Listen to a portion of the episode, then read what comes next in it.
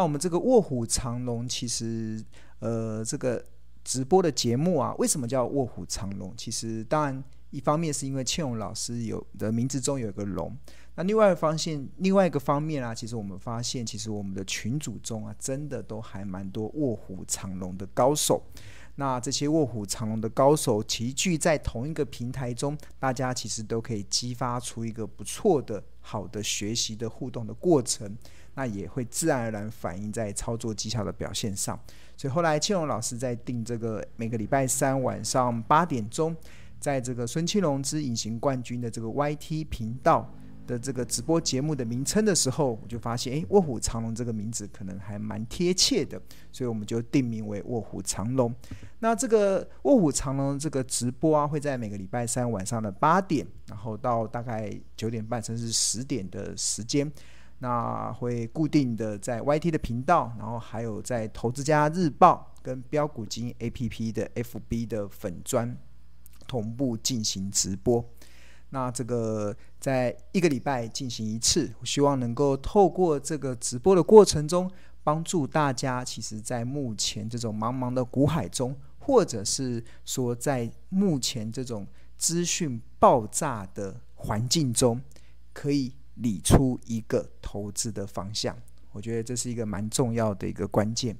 好，那今天其实呃，指数大盘指数啊，我们这个画面其实是标股金 A P P 的这个画面，这个指数重新的又回到了一万七千点之上。我们看今天是收在一万七千零七十四点，上涨了四十四十呃四十点的一个内容。那台股就慢慢的、慢慢的，我几乎发现，在很多人都不相信台股有很好基本面的情况之下。台股就静悄悄的又来到了万七，那为什么我说大家都很不相信台股会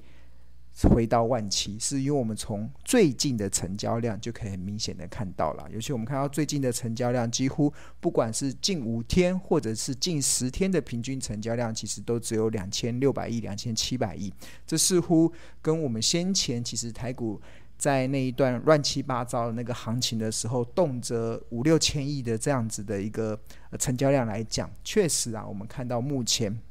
的台股的成交量的持续的低迷，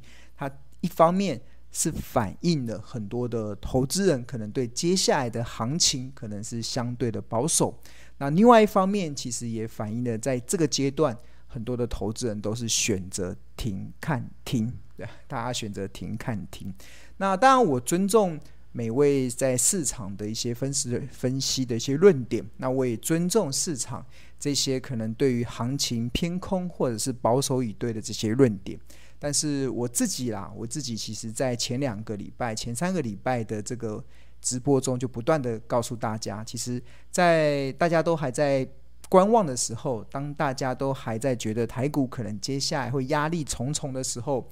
庆农我自己就已经开始不断的在买股票。那我记得我前两三个礼拜几乎每天都在买，我觉得买的真的不亦乐乎。我觉得很多的好的股票跌到了便宜的好价格的时候，其实我就完全的没有犹豫的就进场的去做承接，那还蛮欣慰的啦。我们看到在今天台股重新又回到了万七的这样子的一个内容之下，那我。呃，我今天早上中午的时候就翻了一下，哎，账面的数字还不错，对，就还先前呃进场承接了一些蛮多的一些便宜的好股票，最近刚好都出现了一些蛮不错的票面，呃账面的一些呃获利的一些部分啊。当然我还没有获利了结，那因为我心中有我自己设定的一个目标价。好，那今天大盘加权是收在一万七千零七十四点。那我们看这个三大法人，其实今天外资是买超了二十四亿，然后投信是买超了一点零三亿，所以看起来三大法人像目前呃自营商是买超了六亿，合计是三十一亿元左右。看起来其实似乎没有太大的这个买超的动作，但是台股却悄悄的来到了万七之上。那我在上个礼拜直播中有跟大家关跟大家分析说，其实我们在观察这个惊奇指数啊，其实先前的惊奇指数是呈现一个比较往下滑的这个过程，但是现在看起来，这个惊奇指数应该已经慢慢的已经开始有点止止跌回稳的一个迹象哦，所以我觉得对于整个大盘的一个看法，其实我到目前为止啊，其实我一直都没有。呃，任何悲观的理由，对，因为觉得不管台湾的基本面，我们看到台湾所公布的外销订单连续呃十九个月，然后甚至九月份的外销订单还创下历史新高，这都显示台湾现在目前在整个的呃基本面，尤其是厂商的基本面的状况是相当的相当的不错。那另外一部分，其实这段时间很多的媒体都在担忧所谓的停滞性的通膨来袭。哈，所谓停滞性的通膨，指的就是什么都涨，只有呃，应该什么都涨，只有薪水不涨，这种叫做停滞性通膨。这个在经济学里面是一个比较压力比较大的一个经济的状态啦。那就是什么都涨，但是只有薪水不涨的时候，就会增加人民的痛苦指数的。那这个这个是经济学家他们去担忧的问题。不过我。在一些节目中，其实或者是我在今天的这个频道中也跟大家分析，其实不用害怕通膨，因为巴菲特说过，当通膨来袭的时候，股票是全世界最安全的资产。当通膨来袭的时候，当什么都涨的时候，只有透过股票投资才能去，应该说还能够去战胜。通膨怪兽来袭所带给我们的购买力下降的这种压力，所以其实，呃，所以从基本面来看，我认为整个台湾的外销订单很好。即使通膨这段时间，最近大家不知道在加油的时候，有没有发现怎么油价好像开始走升了？每桶这个好像布兰特原油这个好像已经突破了八每桶八十几块美金，这已经创下这段时间来的一个新高了。那很多人觉得。呃，油价的高涨好像会伤了很多老百姓的荷包，但是我跟大家讲啊，其实，在股票市场中，还蛮乐见油价的上涨，因为油价的上涨，它其实通常都会带来股价持续推升的力道，因为油价跟股市常常这个是属于呃高度的正相关，那反而油价不好的时候，股市的压力也会比较大，很多人很难理解吼，我觉得。我觉得它主要的关键啊，主要的原因其实就是呃，油价它是反映了呃全球经济活动的一个缩影。就比如说，大家经济好的时候，可能用油的需求会增加，那当然就油价它自然而然就会推升那个往上走扬的一个力道，因为需求比较大嘛。但如果油价走跌的时候，通常都是需求降低。那油的需求降低，通常背后所代表的就是经济。有下行下修的风险，所以为什么过去长期啊，我们看油价跟股市之间，其实它是呈现高度的正相关。所以当油价持续走升的时候，其实对股市来讲，其实它也是好事。所以，我们从最近的很多的迹象啊，像像我在看大盘的时候，我在看整个投资的方向的时候，其实我不太去理会这个呃这种股价的这种涨涨跌跌的一个波动啊，我反而会去寻找一些。证据，这些证据就是支持可能台股的基本面，去支持台股的呃经济，哎，台股的一个基本面的状态。只要我看到的一些数字持续的可以支持台股有很好的基本面的展望。我说的基本面不是过去的获利数字，而是未来的展望。比如说。外销订单，这个其实就代表了未来的展望，因为大家知道股价是其实是会走在基本面三到六个月之前嘛，所以你我们所谓的基本面啊，其实并不是看这种过去已公布的，像什么出口的数字啊、进口的数字啊，这些其实对我来讲其实是没有太大的意义，但是有一些的经济的领先指标是我会高度的去观察的，那其中外销订单就是我看到的一个内容。那当然还有一些油价的走势啊，还有一些货市场的货币供给的状态，这都会反映股票市场的上涨或者是下跌的一个方向的一个可能。所以其实呃，为什么啊？我一直常常就是要去看这些基本面的东西，关键就是让我去支持未来的行情其实还是会朝向我认为的一个多方的面向去走。那只要台股能够持续的走在多头的轨迹上，那股市的任何的回档修正，它都会创造出越跌越美丽的投资价值。这很大关键哦，就是如果我们认为整个行情可能要偏空了，整个整个全球的经济可能会走向一个比较压力重重的一个过程中，那当然股市的下跌，我们要寻找的是什么？寻找的就是反弹都会是逃命坡，大家懂吗？如果方向是不好的，往偏空的，那当然这个大方向确定之后，股市的反弹，任何的反弹都会是投资人的逃命坡。但是如果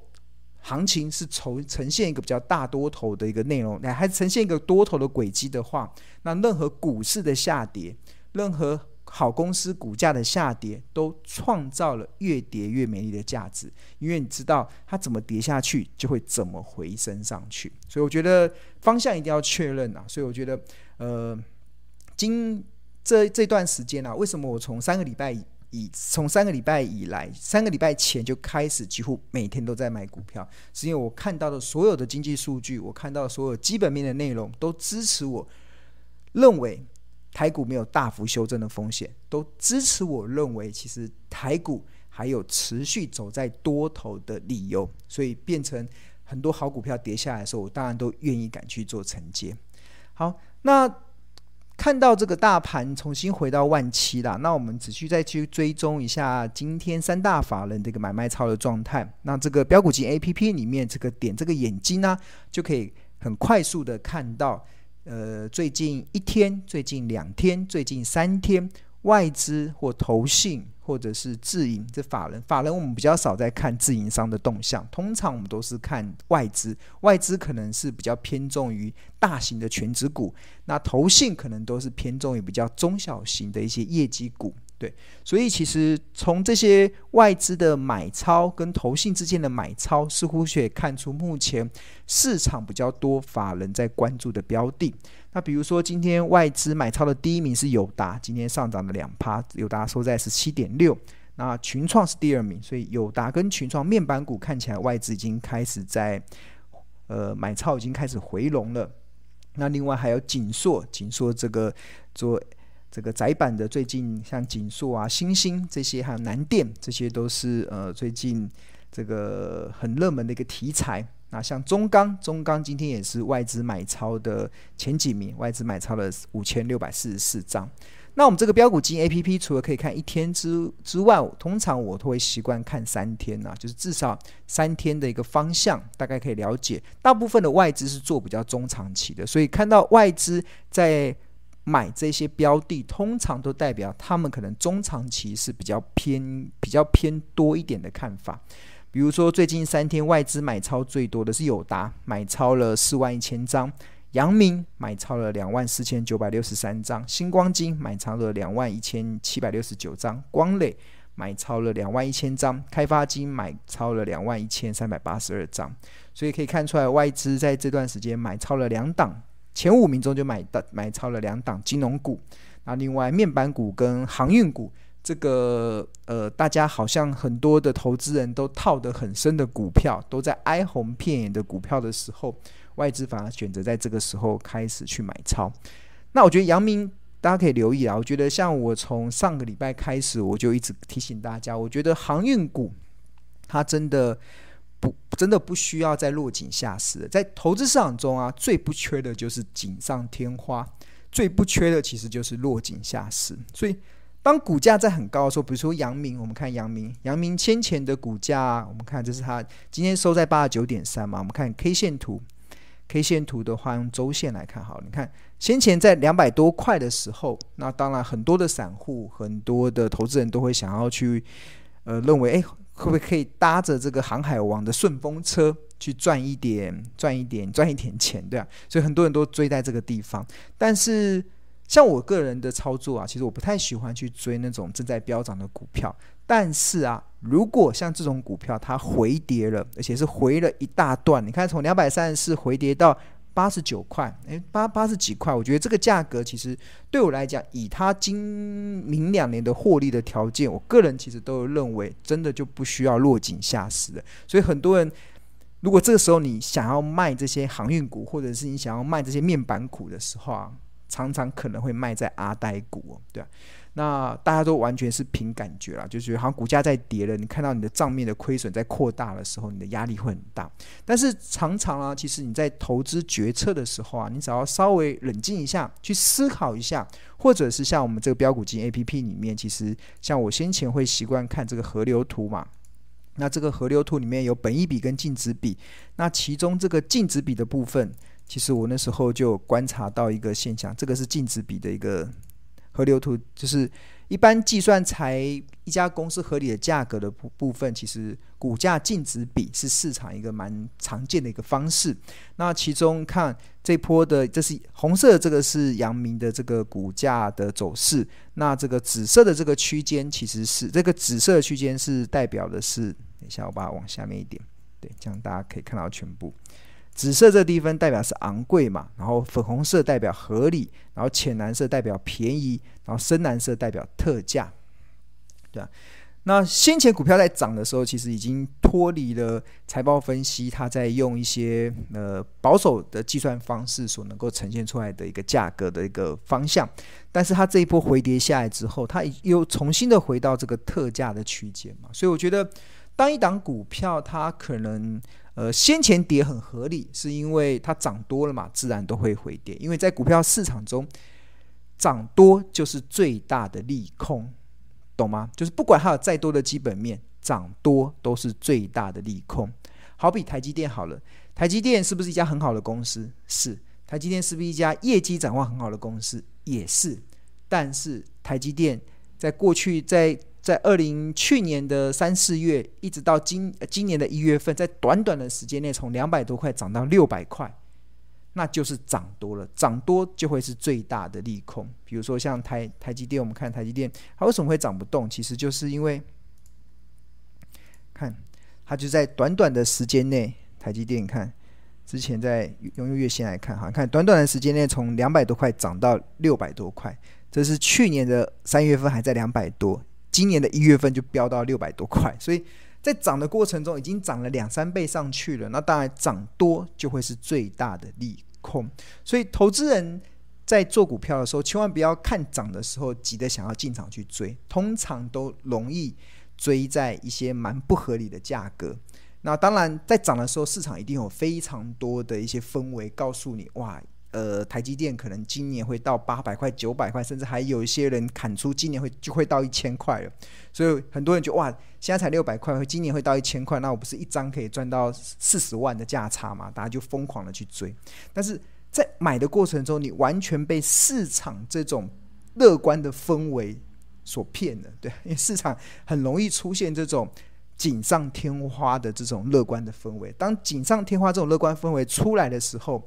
那你完全不考虑它的价格到底是不是涨，短线涨太多，你就贸然的进场，那当然你就必须得忍受它在这个地方持续盘整的过程嘛。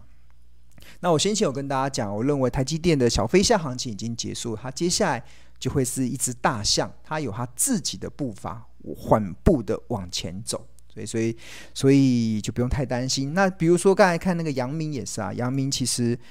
阳明它是放在这个我们进到这个三大法人里面，然后前三日的买超的第二第二名，这个最近外资已经买超了两万四千多张，它也是，你看它的 K 线图，其实周线，你看它从十几块涨到两百多块，涨多了就是最大的利空。那现在回跌休息，回跌的过程中，很多人哀鸿遍野啊，是不是就是在砍股票？但是它。在这个时这个阶阶段已经回跌了一半了，然后又落落到了，呃，你看我们从这个本净从这个净值比的角度来看的话，又又已经落到了这个特价的这个价格了。那其实在这边砍股票就怪怪的。如果有人叫你在这边砍股票，真的不知道是居居什么心这样子这样的，就是你完全不了解。投资这件事，你完全不了解。其实，在股票市场中，其实要赚钱，除了公司之外，除了好公司之外，好价格也是非常重要。就是你进场的价格将决定你投资绩效的展现。好，所以这个，但很多人完对价格这件事情是完全不知道，所以我觉得这就是大家必须得去修炼的，变成当你对价格无所遵循的时候，或者是你对价格一无所知的时候，那你就会被市场非常多这种错误的资讯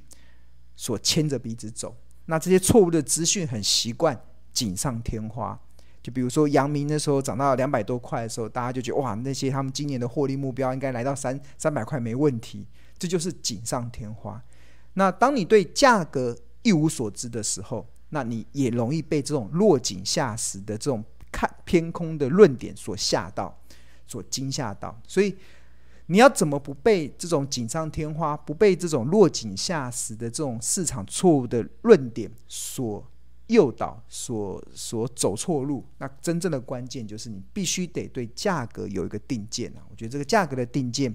真的是在投资场中非常重要的。那我们这个标股金 APP 其实提供了一个一个一个大数据所呈现出来的内容，它呃给大家一个可以让你心去抓住这个价格的一个，我觉得一个很大的一个一个定见啊，一个定见。好，那就是那除了我们看啊，除了那看一下投信好了，投信哇，投信最近三天买超的前几名哇，今天前五名已经有两档今天涨停板嘛，一个是呃一个是欣兴今天涨停板收在一百七十一块，那智原这个 IC 设计的今天也涨停板收在一百七十九块，中钢看外资也买中钢，然后投信也在买中钢，其实。这个的他们的买法刚好也符合庆隆在前应该说两三个礼拜前吧，对中钢的看法，对啊，大家可以去回顾一下我先前对中钢的一个论点，其实蛮有精准度的，蛮有参考价值的。所以那时候中钢那时候跌到三十三十二块的三十三块的时候，很多人就哇，那是不是要跑了？那也是怪怪的，就是那种该买股票的时候你不买，不该卖股票的时候却拼命的卖。这就是投资人蛮常犯的一个问题。那要怎么去克服呢？那除了每个礼拜三晚上八点钟，那准时收看千荣老师的这个卧虎藏龙这个直播之外，那当然，其实我们提供了一些工具，也可以提供给大家一个进一步的一个参考。